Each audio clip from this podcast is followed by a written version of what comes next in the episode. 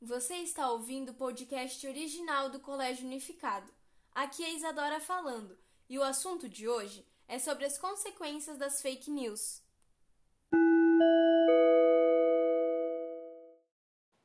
Bom, é nítido o aumento do uso da internet, e com isso, o número de notícias e informações que circulam sobre as redes cresce cada vez mais.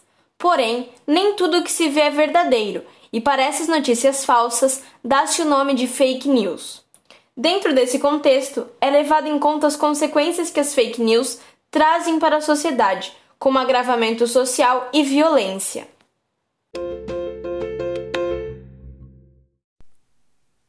Olá, Lucas aqui falando. Isadora, você sabe quando o conceito de fake news se tornou popular? Não sei, Lucas foi em 2016, nas eleições presidenciais norte-americanas. A partir disso, problemas sociais graves podem ocorrer, como disseminar mentiras em relação à saúde pública, como por exemplo as pessoas contra a vacina que espalham que se vacinar é ruim. Posso dar um exemplo atual.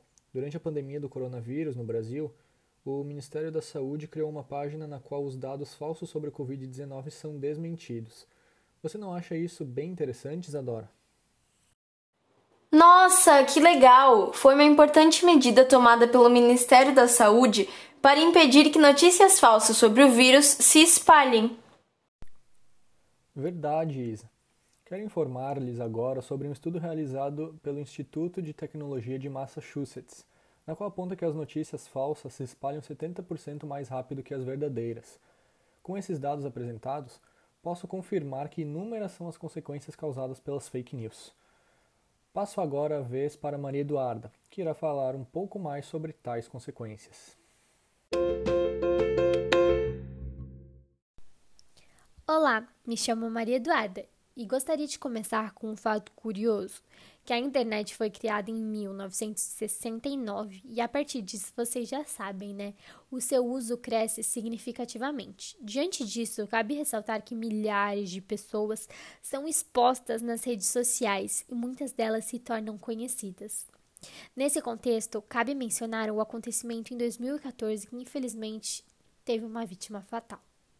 O caso aconteceu na cidade de Guarujá, em São Paulo, no qual uma dona de casa, Fabiane Maria de Jesus, foi agredida brutalmente por ser confundida com um retrato de uma mulher que circulava nas redes, por sequestrar crianças e praticar magia negra. Diante desse fato, faço uma pergunta para vocês. Vocês sabiam que 62% dos brasileiros não sabe reconhecer uma fake news?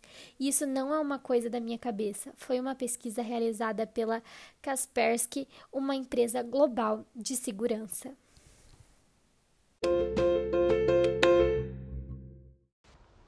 Isso é um dado bem preocupante e alarmante também, visto que as notícias falsas se espalham com mais facilidade e, junto com elas, suas consequências. Fiquei tão preocupada com os dados apresentados pela Maria Eduarda que acabei esquecendo de me apresentar.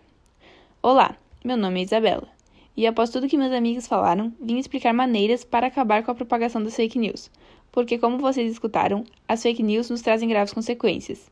Em relação às consequências sociais, o governo federal, em parceria com grandes empresas, podem criar um modelo de fiscalização dos conteúdos que circulam nas mídias nacionais, além de proibir a exibição de sites com anúncios falsos, impedindo assim que falsas notícias cheguem até a população em geral. Já para evitar a violência, a mídia deveria expor mais sobre isso, produzindo propagandas, campanhas, outdoors e panfletos. Isso, claro, com a ajuda dos governos, tanto estaduais quanto municipais, para que a população seja informada sobre o perigo do compartilhamento das fake news, além de informar como perceber quando é ou não é uma notícia falsa. Se medidas como essas forem tomadas, teriam inúmeros benefícios para a sociedade.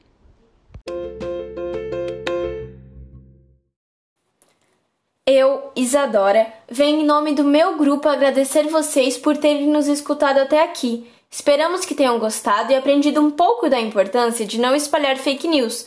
Afinal, agora vocês já sabem que elas podem causar muitas consequências para a sociedade. Tchau, galera!